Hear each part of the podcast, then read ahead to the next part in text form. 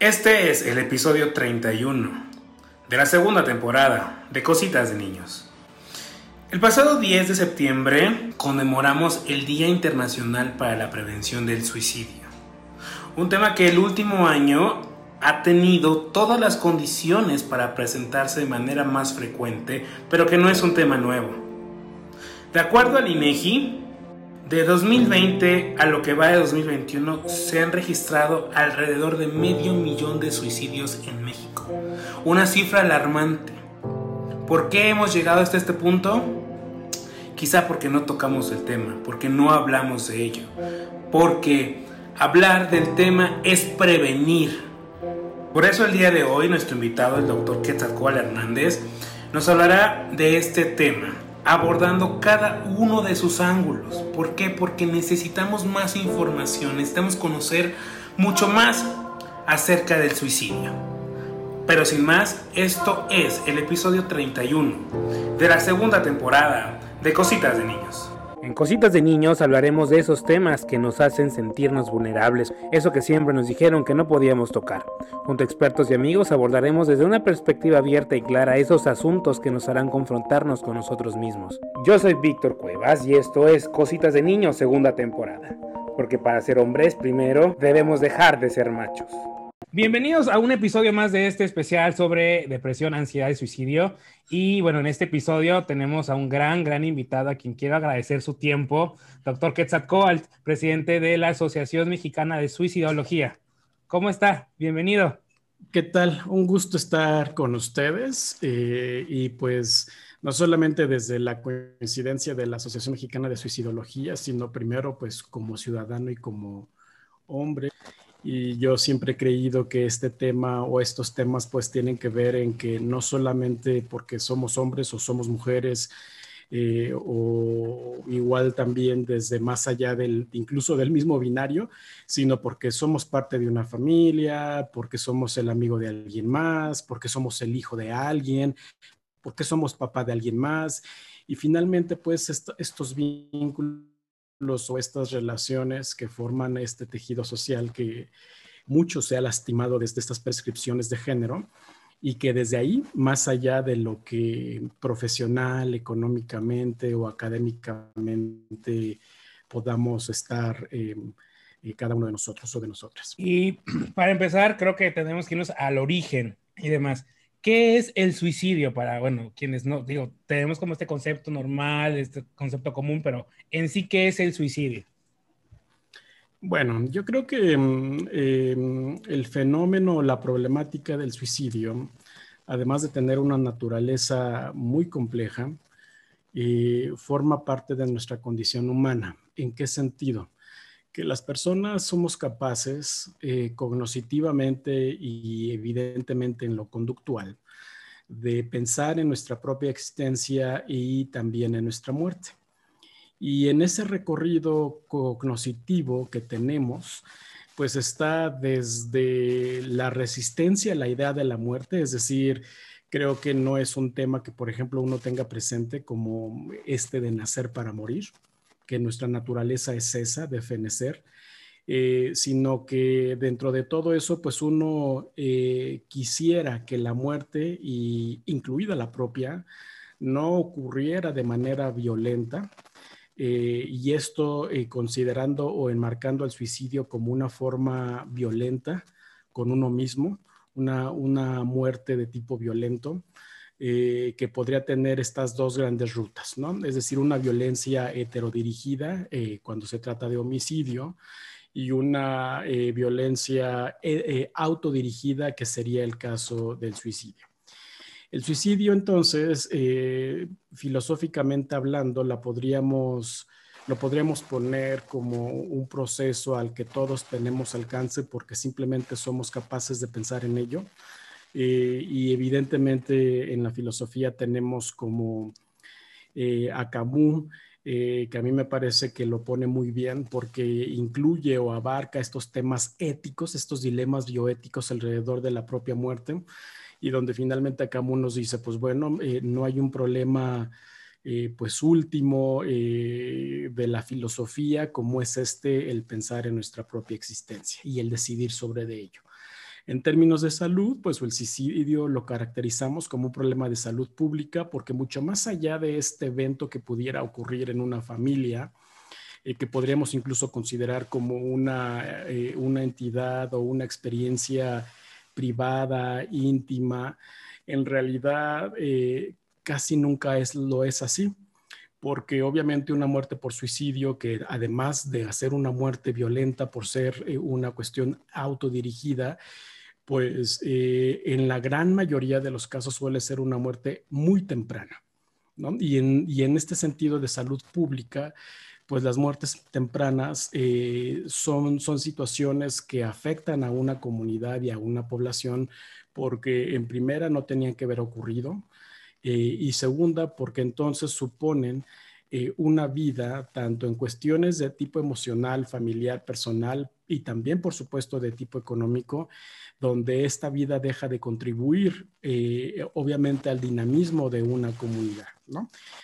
cuestiones que, por ejemplo, Durkheim, este sociólogo francés de, del siglo antepasado, que a mí me parece que es buenísimo rescatar porque Durkheim hablaba de este sentido de pertenencia y cómo obviamente cuando las personas perdemos este sentido de pertenencia, desde la pertenencia en general a, este mundo, a este momento histórico, social, económico, hasta evidentemente estas pertenencias que son muy fuertes, son muy poderosas, como lo es eh, con la familia, eh, con los amigos, la pertenencia que nos da el trabajo, la actividad a la que nos dedicamos y finalmente pues también, eh, eh, aunque desde la sociología, pero que obviamente no está lejana de la psicología en términos de la pertenencia con uno mismo, ¿no?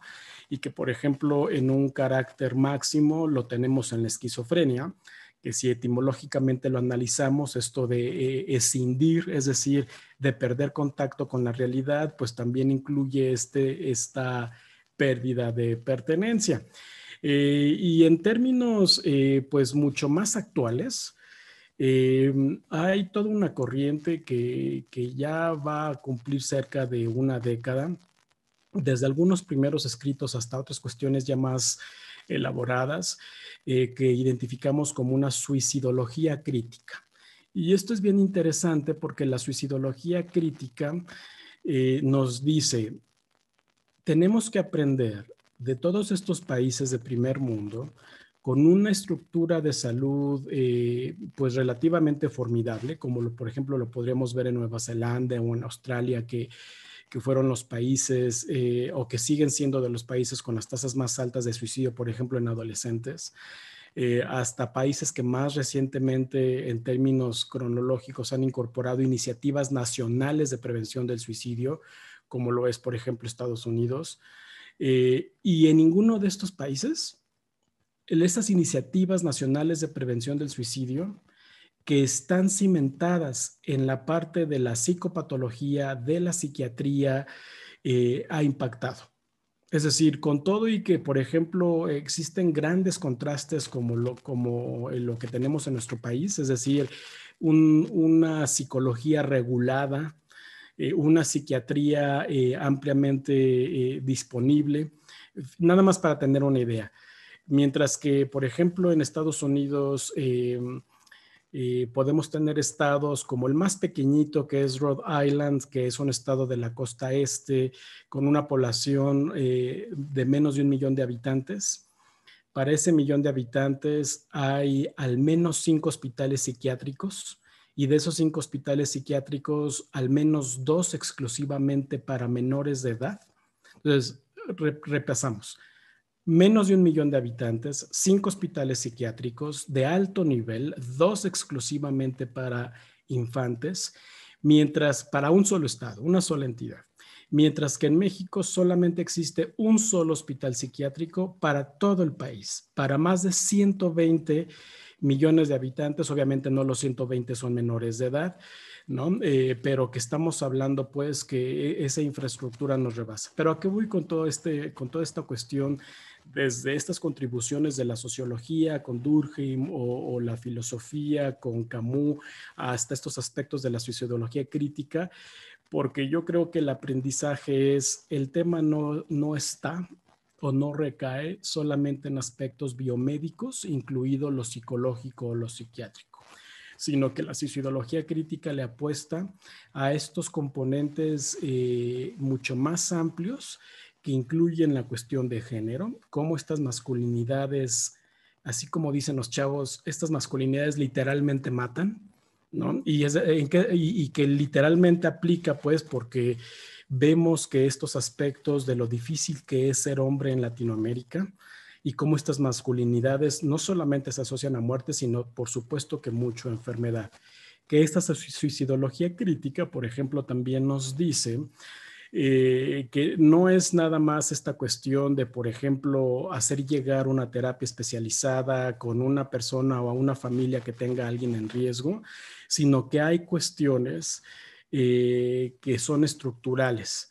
Además de esta de género, eh, obviamente las cuestiones socioeconómicas, queda claro y la discusión ha estado ya de hace muchas décadas como este modelo económico eh, tremendamente orientado a tener y a no ser, obviamente nos enferma, ¿no? Porque entonces eh, nosotros eh, en sus cosas buenas y cosas malas de, por ejemplo, estar junto a Estados Unidos, donde poco a poco nos hemos estado mimetizando en muchas de estas cuestiones, ¿no? Es decir, eh, competitividad, el logro económico, el estatus y obviamente dejar de lado aspectos como el ocio, la recreación, pero un ocio y una recreación obviamente con un fin de crecimiento, no simplemente eh, de, no, de no hacer nada, ¿no? Porque incluso hasta no, hacer, hasta no hacer nada tiene también su parte sana e insana.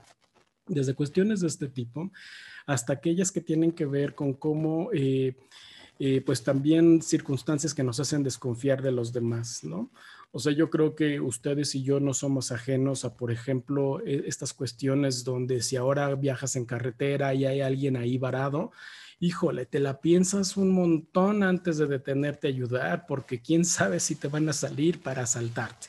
O cuestiones que como en la calle es impresionante estos experimentos sociales donde la gente, por ejemplo, eh, pues está siendo objeto de algún tipo de violencia o de abuso eh, de alguna autoridad, de otra persona, etcétera, y la gente pasa, y, no porque no se percate, no se dé cuenta, sino porque es increíble cómo esta cuestión donde desde estas situaciones socioeconómicas es desconfiar tremendamente de si esa situación en la que podríamos ayudar es genuina. Y eso obviamente nos separa de los otros y también tiene un costo y tiene un alcance en el desarrollo emocional, porque entonces también eh, eh, en este ajetreo, eh, en toda esta inercia de lo que supone nuestro momento histórico, social y económico es no mostrar emociones, no mostrarte débil, porque entonces cuando tú eres consecuente o eres congruente con tu estado emocional, en pocas palabras, cuando nosotros aprendemos a lidiar con nuestra vulnerabilidad, una vulnerabilidad que la compartimos todos y todas, es es la única manera de, de, no estar vulnerable es estando muerto, ¿no? O sea, en todo el ciclo vital vamos a estar vulnerables, así tengamos eh, los millones o los grados académicos o lo que ustedes quieran, y eso la pandemia se ha encargado de hacerlo evidente. Eh, finalmente, pues es esta cuestión de, no ser congruente con lo emocional, porque entonces eso te hace vulnerable. El problema no es que uno se viva o se experimente como vulnerable, el problema es que en esta dinámica social, eso significa alguien va a tomar ventaja, alguien se va a querer aprovechar, alguien va a querer sacar ventaja de esa situación, etcétera, ¿no? Entonces, eh, pareciera que algunas de estas cuestiones que al final mencioné no tienen que ver con suicidio, pero yo hago este recorrido porque también cuando nos topamos con espacios de, eh, masivos, de repente uno también ve eh, cada comunicación que se hace sobre el suicidio como una cuestión muy, muy simple, ¿no? Eh, como una cuestión muy, muy reducida. es decir, ah, pues este eh, la puerta falsa, este, lo más sencillo, una cobardía vivir, etc. Cuando en realidad la persona que se topa con no solamente la posibilidad o el escenario de dejar de vivir, sino finalmente afronta o, entra de lleno en esta parte de dejar de sufrir y de evaluar las posibilidades, eh, en realidad es muy difícil considerar la propia muerte. Si de por sí es difícil considerar nuestra muerte de manera natural, obviamente una cuestión en la que uno lo decida y uno lo ejecute es mucho más. Y no solamente eso, o sea, no solamente es una cosa dificilísima emocionalmente hablando, eh, psicológicamente eh, poniéndolo así, sino incluso también en lo físico. Nuestro cuerpo está hecho para sobrevivir. ¿No? Es decir, tú, tú provocas una lesión a tu cuerpo y hay una reacción que, que procura que entonces esa, eh, por ejemplo, ese corte, eh, coagule, el tejido empieza eh, a cicatrizar, etcétera, para evitar, por ejemplo, un sangrado. ¿No? O sea, va, se van a activar mecanismos de defensa. Si tú, por ejemplo, te intoxicas, eh, la respuesta de tu cuerpo va a ser el vómito para obviamente llevar fuera eso que le está haciendo daño, ¿no? Etcétera. Es decir, y esto tampoco es una cuestión pues nada más en un nivel emocional, sino que también bioquímicamente eh, estructuralmente hablando, eh, tenemos a nuestro sistema nervioso central una serie de dispositivos que van encaminados a la supervivencia, a la integridad física. Los mismos mecanismos que, por ejemplo, cuando estamos en las alturas, nos hacen sentir mal. Eh, y obviamente ese sentimiento de vértigo o de mareo es de protección, es decir, retírate de ahí, ¿no? O sea, no es una cuestión simplemente ahí impuesta, sino que tiene que ver con obviamente anteponer la, integridad física, ¿no? Entonces, yo creo que puedes, todo esto puede ser una buena manera de, visualizar una parte de la complejidad que supone la problemática suicida. Sí, porque finalmente, como usted bien menciona, ¿no? Uno piensa cuando dicen suicidio, la puerta falsa, la puerta fácil, la salida rápida, ¿no? Solemos desconocer realmente lo que es el problema y siempre juzgamos así nada más sin pensarlo, ¿no? Muchas veces vemos, ¿sabes qué? Se suicidó tal persona, uy, no, pues no podía, y justamente, ¿no? Ya ahora que hemos estado trabajando mucho en este especial, pues uno empieza como a, matar esos mitos, ¿no? Porque yo era uno de los que decía, bueno, es que tiene a sus hijos, pensar en sus hijos no pudo haberlo detenido, pues no, porque en ese momento esa persona está bloqueada quizá, usted me, lo, usted me puede confirmar o no, pero en ese momento la persona está enfocada en lo que está haciendo, no está pensando nada más más que en ese momento. Yo pensaría que más bien al revés. Yo creo que eh, difícilmente, y esto lo sabemos, no es, no es una cuestión de opinión, tiene que ver con cómo hay en la literatura científica eh, todo un grupo de, eh, investigaciones y de investigadores que están en este tema de, conocer justo esto. Y básicamente habría dos metodologías. Una con aquellos que no mueren y entonces conocer, justo tratar de desmenuzar qué pasaba por su mente. Y la otra estrategia es mediante la autopsia psicológica, que es una reconstrucción de estas situaciones con los que sobreviven eh, a la persona que se suicidó. ¿Y qué es lo que hemos aprendido? Yo te diría que es más bien incluso al revés, que justo en este proceso de mucho dolor, las personas eh, entran en una, y eso no solamente eso, sino también, por ejemplo, desde lo que sabemos en, en la parte de la psicoterapia, con aquellos que finalmente eh, logran llegar a la psicoterapia, que es otro de los grandes pendientes, ¿no? Pero ¿a, qué voy? A que, por ejemplo, eh, es, digo que es al revés, porque estas personas, eh, en este proceso de dar sentido y de acomodar estas cuestiones, genuinamente consideran y evalúan que su propia muerte, aun cuando haya un proceso de dolor, de culpa, de reclamo por haberse quitado la vida, piensan tremendamente en todos. Y entonces es una cuestión en la que, por ejemplo, es pensar en los hijos, en los hermanos, en la pareja, en los compañeros de trabajo. Entonces, eh, de algún modo heredamos esta visión, creo que, eh, que podría aplicar a lo mejor en algunos, porque, por ejemplo, desde Durkheim, que lo ponía como este suicidio egoísta, ¿no? E, en esta clasificación que Durkheim hacía de suicidio anómico, altruista, egoísta y otros más. Eh, pero en realidad, eh, pues lo que sabemos eh, es que no, prácticamente no ocurre así, ¿no?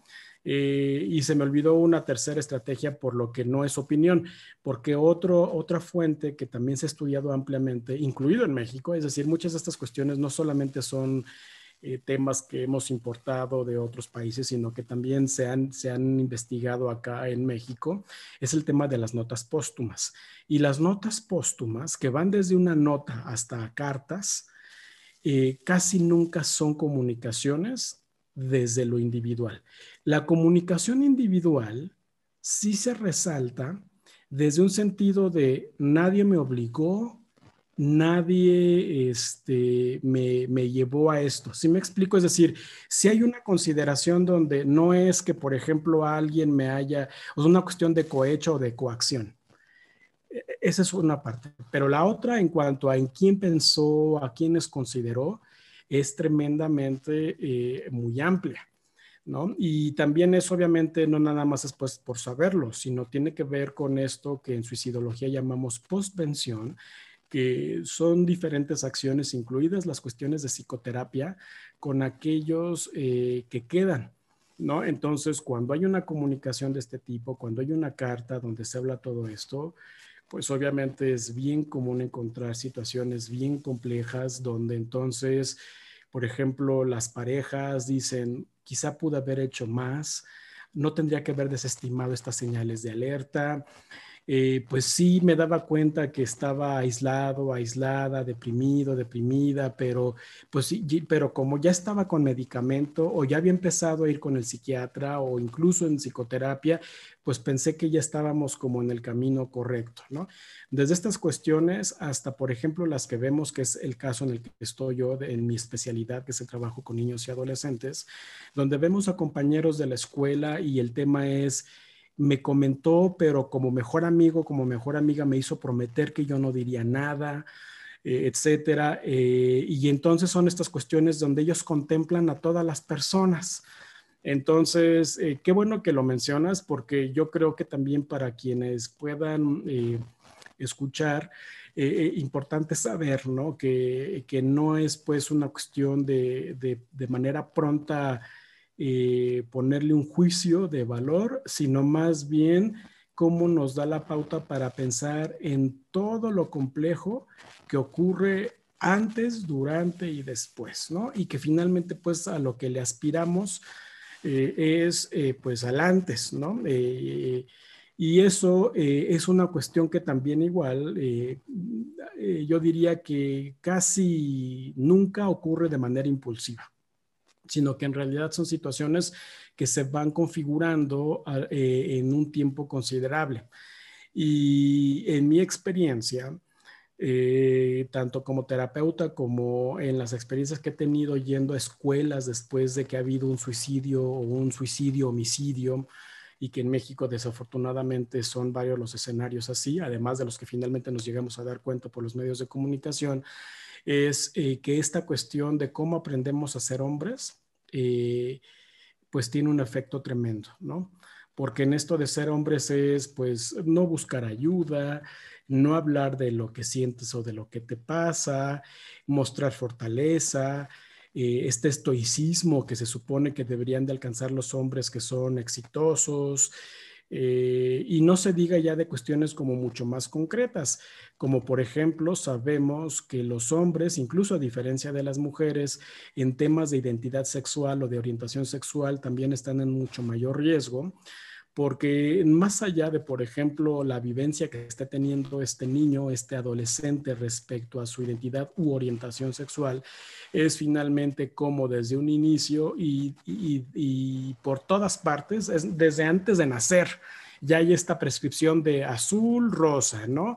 Los juguetes, los cuidados, el propio nombre, el propio trato de los cuidadores, etcétera, que es esta cuestión de, ah, ahora que nací hombre, entonces no me pueden ocurrir cosas que, por ejemplo, me lleven a perder, a sentirme mal, a ceder, sino que más bien tengo yo que lograr, tengo que imponer, eh, etcétera, etcétera. ¿no? Entonces, cuando ya lo vemos en un sentido mucho más amplio, no nada más de psicopatología, o no nada más desde lo psiquiátrico, sino en términos de cómo vamos construyendo convivencia, interacción con otros, híjole, pues obviamente nos damos cuenta que ahí tenemos un gran pendiente, ¿no?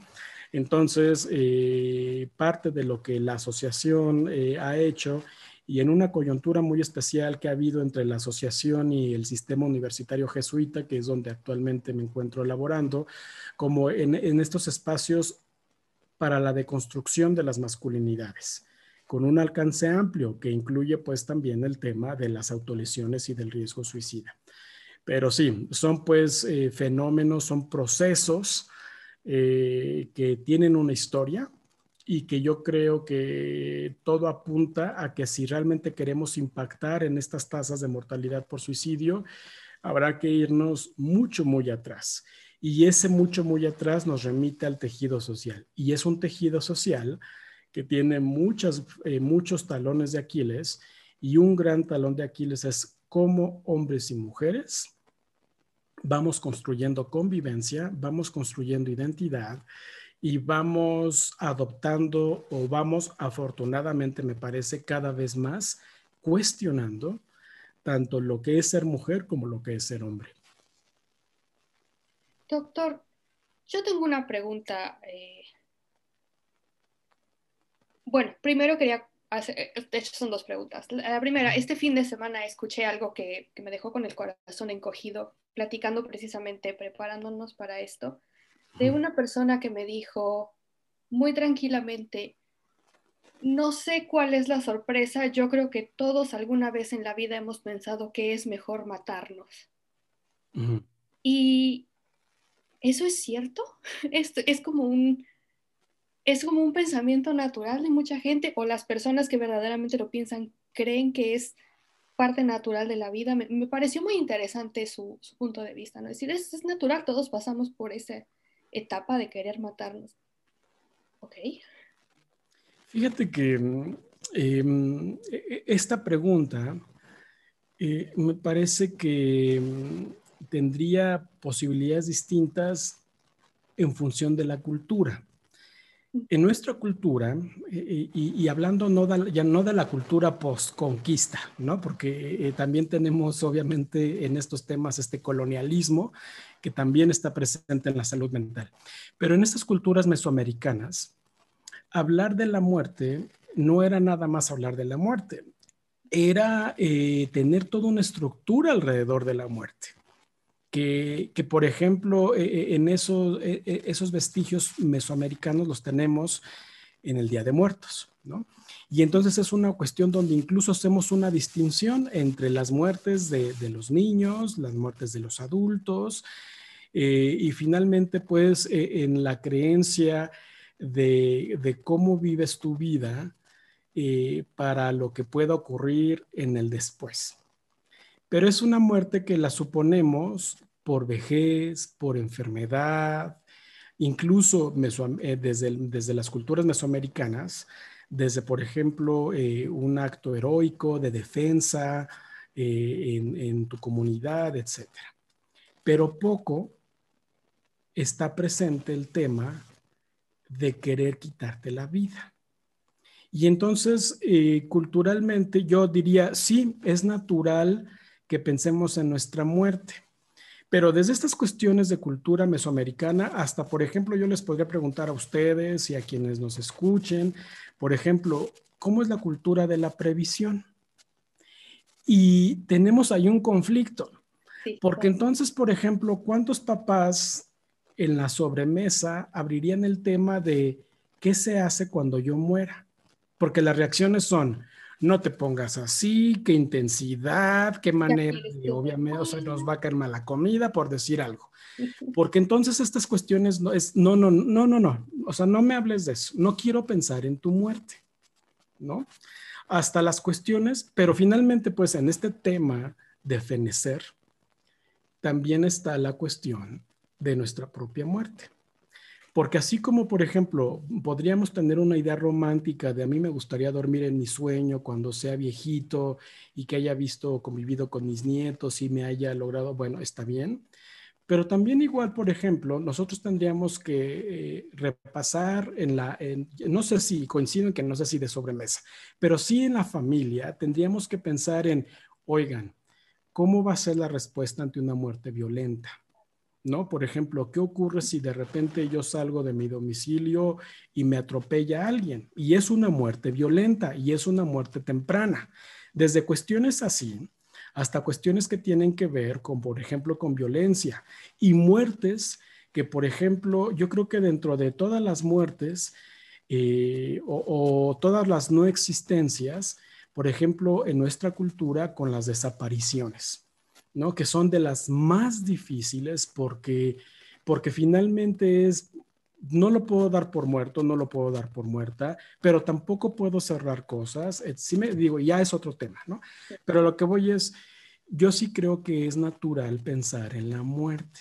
Y yo sí creo que tenemos como seres humanos la capacidad de diferentes escenarios. Si te fijas, ahorita estamos repasando diferentes escenarios que puede que no nos angustie o, no nos impacte tanto porque, el, eh, porque el, contexto o la circunstancia es, nos reunimos para hablar del tema, eh, tiene un sentido eh, o va a tener un componente académico, etcétera, etcétera. Pero no tendríamos que esperar a que solamente sea desde un espacio así sino que en realidad esto también ocurre en lo individual como en lo compartido. Yo creo que se vuelve un tema problemático cuando a partir de la posibilidad de quitarme la vida, incluso hasta de quitarle la vida a alguien más, porque también ahí incluye la cuestión homicida. Es decir, todos en algún momento, simplemente porque tenemos la capacidad cognitiva, podemos plantearnos un escenario donde yo le quitaría la vida a alguien más, ¿no? Pero obviamente eh, esto, el que nosotros lo pensemos, no significa que lo vamos a actuar, no significa que va a transitar a un plano conductual, ¿no? Aquí entran, poco a poco se van incorporando otras cuestiones, porque por ejemplo yo, yo diría, no sé si quizá a lo mejor a ti te estremeció, en el sentido de cómo, por ejemplo, contigo misma o con otras personas, podría haber elementos que si yo le empiezo a indagar, podrían, por ejemplo, ponerme muy triste y decir, bueno, me voy a topar finalmente con motivos para morir, pero también hay razones para vivir. Y yo creo que una persona conforme va avanzando en la vida y va teniendo esta madurez emocional, se da cuenta que todos y todas en nuestra historia es natural, es natural tener motivos para morir. ¿No? Porque corresponde a cómo la historia natural de los individuos incluye la frustración, incluye la pérdida, incluye el no haber alcanzado cosas, pero que también en esa construcción y en esa historia hay razones para vivir. Y el tema va mucho más allá de ponerlos en una balanza porque no se trata de, por ejemplo, hacer una lista y que entonces eh, crucemos los dedos para que tu lista de, razones para vivir sea más larga que la de motivos para morir. Pero eh, en pocas palabras, yo diría que, que, la noción o la conciencia de pensar en quitarnos la vida de manera violenta, de manera romántica, idealizada, ahora en la vejez, etcétera, con otros más, eh, eh, forma parte de nuestro repertorio emocional y conductual. Lo que lo hace difícil son las cosas que vienen después. La adolescencia, la vejez, la enfermedad crónica, la violencia, etcétera, etcétera. Y entonces, cuando tenemos espacios como este donde dialogamos eh, sobre estas cuestiones, la expectativa es que quien escuche o quien vea, etcétera, pueda comprender que de inicio no hay algo malo en que lo pensemos, sino más bien que podamos poner atención a todo lo que viene después y cómo manejamos o cómo acomodamos todo eso que aparece, todo eso que emerge posteriormente. Y que no necesariamente, también es importante y pertinente decirlo, no necesariamente será desde un proceso psicoterapéutico porque en realidad para la gran mayoría de las personas es un proceso que tiene que ver con nuestra identidad, nuestra espiritualidad, nuestras redes de apoyo, etcétera, ¿no? Entonces, pues bueno, eh, igual que otros procesos, es decir, todos obviamente pasamos por un proceso donde justo, este, ya voy a compartir aquí algo personal que no es tan grave, ¿no? Porque yo creo que a todos nos ha pasado, pero justo hace unos días eh, y ahora que ya de la universidad salimos a vacaciones, pues coincidimos de manera virtual con, varios amigos y que ya teníamos mucho tiempo que no nos veíamos. Cuando dimos cuenta ya eran las 5 de la mañana. ¿no? Y eso, oigan, no, pues ya hay que irnos a dormir, ¿no? Este, estuvo muy buena la plática, nos pusimos al tanto, etcétera. Pero, ¿cuál es la parte que quiero eh, señalar? Eh, esto fue hace eh, una semana. A mí me tomó un par de días, si no es que más, reponerme de la desvelada. ¿A, qué voy? Es decir, todo, todo el tiempo tenemos pérdidas. En este caso, lo que yo quiero compartir es, si yo tuviera 20 años, muy probablemente la desvelada al día siguiente me hubiera hecho de poco a nada, ¿no? Y, me hubiera repuesto muy rápidamente, ¿no? Y ahora, por ejemplo, es, no, o sea, este, no lo vuelvo a hacer porque este, me, está costando mucho trabajo y así sucesivamente, ¿no? Es decir, hacemos esta pérdida de la infancia a la adolescencia, de la adolescencia a la adultez, etc. El problema no es envejecer, por ejemplo o la parte de morir. El problema cuáles son, es cuáles son estos esquemas que tenemos asociados, ¿no? Y entonces, eh, pues, por ejemplo, eh, para mí eh, no, no, hay mayor relevancia en que me esté quedando sin cabello y en que y en mis canas y demás, porque el tema es, bueno, pero es que esto es un proceso en el que estas canas eh, tienen muchas muy buenas historias asociadas a, ¿no? Entonces, son estos esquemas de cómo vivimos estas pérdidas que finalmente pues vamos teniendo todo el tiempo. Em, y la segunda pregunta, em, bueno, yo soy muy eh, abogada, digamos, de, en el caso de los pacientes muy graves y este tipo de situaciones que son muy complejas, tanto mental como físicamente, de tratar y buscar también cuidado para la persona que da cuidado o las personas que están alrededor de la persona que está llevando un proceso. ¿Qué pasa con las personas que estamos alrededor de una persona potencialmente suicida? ¿Debemos nosotros también de llevar un proceso junto con esta persona? Eh, yo veo que en muchas ocasiones, eh, pues ya tú estás en terapia o en lo que estés y muy bien, qué bueno y, échale ganas, ¿no? Y cómo podemos ser un mejor acompañamiento o un soporte para esa persona que ya detectó que tiene problemas y que está tomando la iniciativa de decir, voy a tratar esto de una forma u otra. Bien, bueno, eh, este tema eh, Hace, me gustaría poner un ejemplo que también igual pueda ser de mucha utilidad, eh, específicamente en el trabajo con niños y adolescentes. Hace varios años, hace casi ya 10 mm, años, alrededor de 10 años, la Organización Mundial de la Salud eh, comisionó a un par de ilustradores y animadores en Australia un par de videos eh, donde justo era como abordar estas, estas situaciones. El primer video tenía que ver con eh, cómo las personas podían comprender mejor una de las situaciones comúnmente encontradas en el riesgo de suicidio, que es la depresión, son los trastornos del estado de ánimo. Entonces, eh, tenemos esta animación de yo tenía un perro negro, ¿no? Y entonces esta animación comisionada por la OMS ayuda a las personas a que, por ejemplo, comprendan que podemos tener desde, y no quiero yo aquí ser este prejuicioso de las razas de perros, ¿no? Pero podemos tener desde un chihuahua hasta un rottweiler, ¿no? Eh, en términos de dimensión, de fuerza física y obviamente también de, de agresividad, ¿no? Y, reitero, no porque yo piense ni nadie pensemos que los perros en sí o solitos sean agresivos, ¿no? Pero es una, recurren pues a este elemento para decir, bueno, a veces tu perro es el que va a tener el control, ¿no? Pero es, pero es tu perro, no tu persona, ¿no? Es decir, no es que tú seas la mala persona, es que hay un perro que puede ir creciendo en tamaño y que, por ejemplo, de entrada, date cuenta que lo puedes traer con una correa, que le puedes enseñar incluso hasta trucos, que le puedes tú enseñar eh, que es importante que haya un entendimiento entre tu perro y tú. Y es una animación bien padre porque, por ejemplo, muchas, muchas de estas cuestiones del estado de ánimo en personas con un alto riesgo suicida es de por vida. Son cuestiones a las que habrá que aprender a vivir con ellas. Y, estoy haciendo este recorrido porque el segundo video habla de qué pasa con los demás. Y entonces, e, en esta animación, para hacerla también muy accesible, es ¿y qué ocurre con los que acompañan? Desde la familia, incluido hasta el terapeuta. ¿no? Porque obviamente también es el cuidado del cuidador, ¿no? En términos ya de un cuidador profesional, además de obviamente de los que están presentes, como hermanos, como papás, como pareja, etc.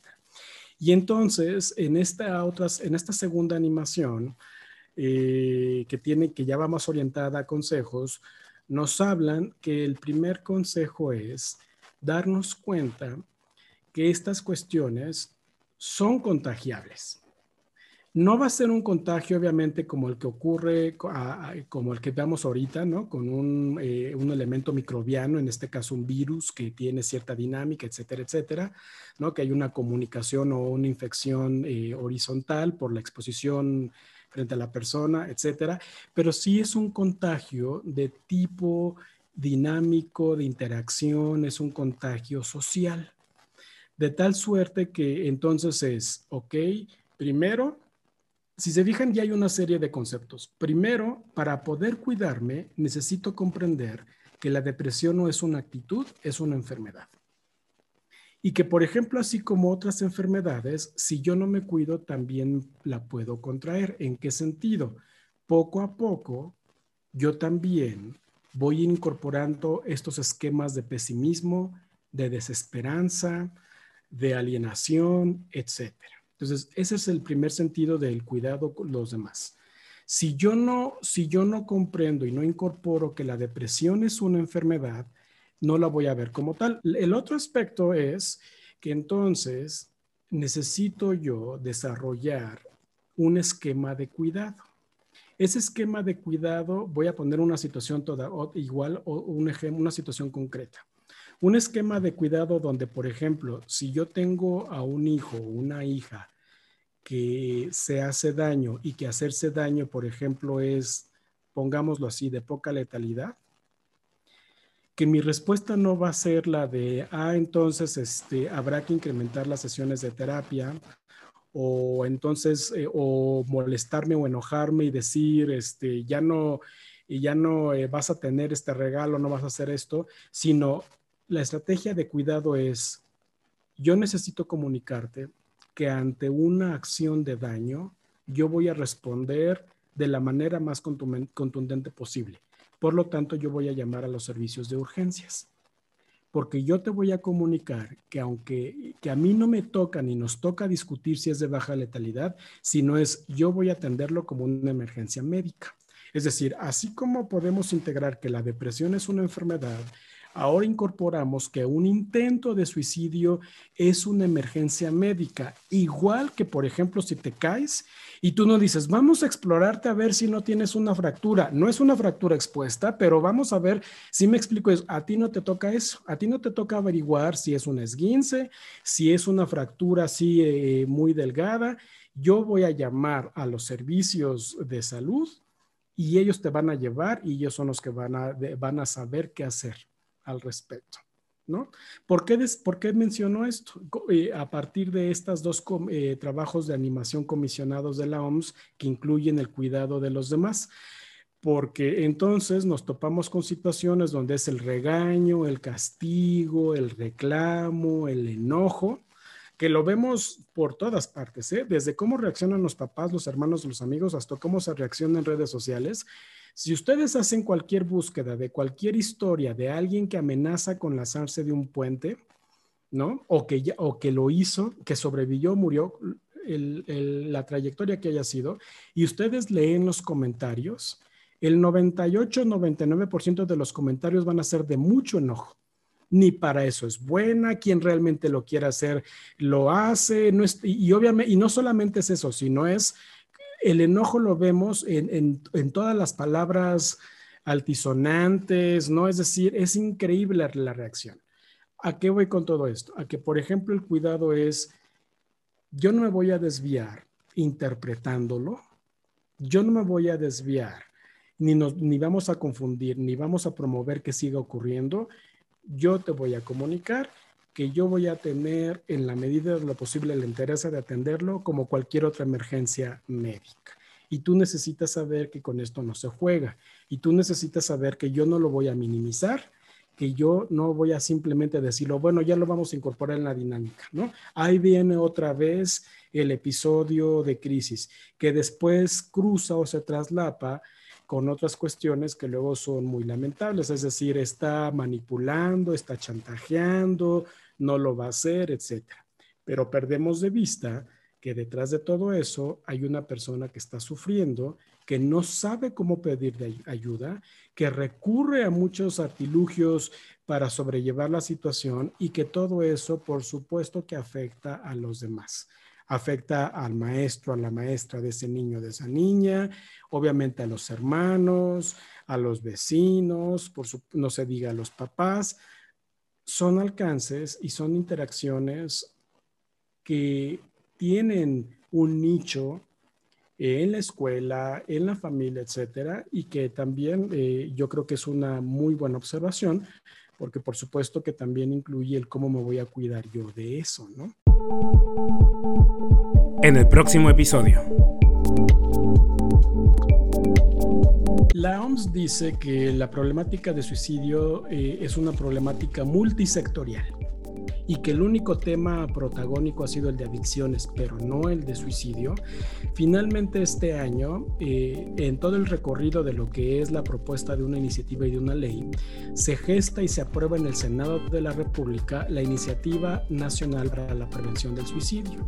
Y lo menciono así porque hay muchas organizaciones que lamentablemente ni parten de la evidencia científica, ni tienen un sentido social y sí han sí se han convertido en mercenarios del tema, aprendiendo de primera instancia que eso que tú sabes que es ser hombre no es así, que promueve en lugar de la salud la enfermedad y que no está mal cuestionarlo.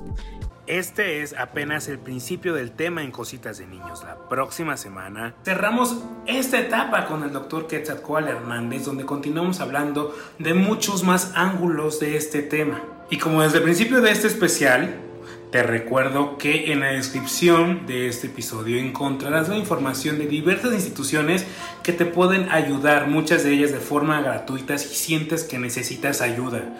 Pide ayuda que no te dé pena. Te pido por favor que compartas estos episodios. No sabes quién necesita esta información, quién necesita saber a dónde acudir, si está en un estado de depresión, si está en un estado de ansiedad o incluso si piensa suicidarse. Comparte por favor estos episodios y ayúdanos a replicar el mensaje. Y como cada semana, si te gustó el episodio, por favor, pulgares arriba. Si me estás viendo en YouTube, suscríbete al canal y no se te pase darle clic a la campanita para que te notifique cada que subamos nuevo material aquí al canal de YouTube de Cositas de Niños. Ya sabes que en exclusiva tenemos aquí el diván de Cositas de Niños con Brenda García, efectivamente cada 15 días. Pero si me estás escuchando en plataformas de audio, por favor suscríbete al podcast para que te notifique cada que subamos nuevos episodios de Cositas de Niños. No olvides seguir las redes sociales de Cositas de Niños, Cositas de Niños el podcast en Instagram, en Facebook y Cositas de Niños en Twitter donde como cada semana subimos muchísimo material para enriquecer cada episodio y sobre los temas calientes de la semana. También me puedes mandar un correo electrónico a cositas de niños el podcast. Se acerca el final de temporada de Cositas de Niños y se acerca nuestro último especial de esta temporada, el especial sobre los sueños, el especial de esas personas que lucharon por lograr cumplir sus sueños. Próximamente sabrás quiénes estarán en este especial. Pero sin más, esto fue el episodio 31 de la segunda temporada de Cositas de Niños. Gracias por haber escuchado este episodio de Cositas de Niños. Si te gustó, compártelo. Tenemos una cita en nuestro próximo episodio. No olvides escribirnos en nuestras redes sociales, Cositas de Niños, el podcast, en Instagram y Facebook. Y recuerda que ahora puedes ver mucho más material de este y todos los episodios en Cositas de Niños, el podcast en YouTube. Suscríbete y dale click a la campanita para que te notifique cuando subamos nuevos videos. Yo soy Víctor Cuevas y esto fue Cositas de Niños segunda temporada.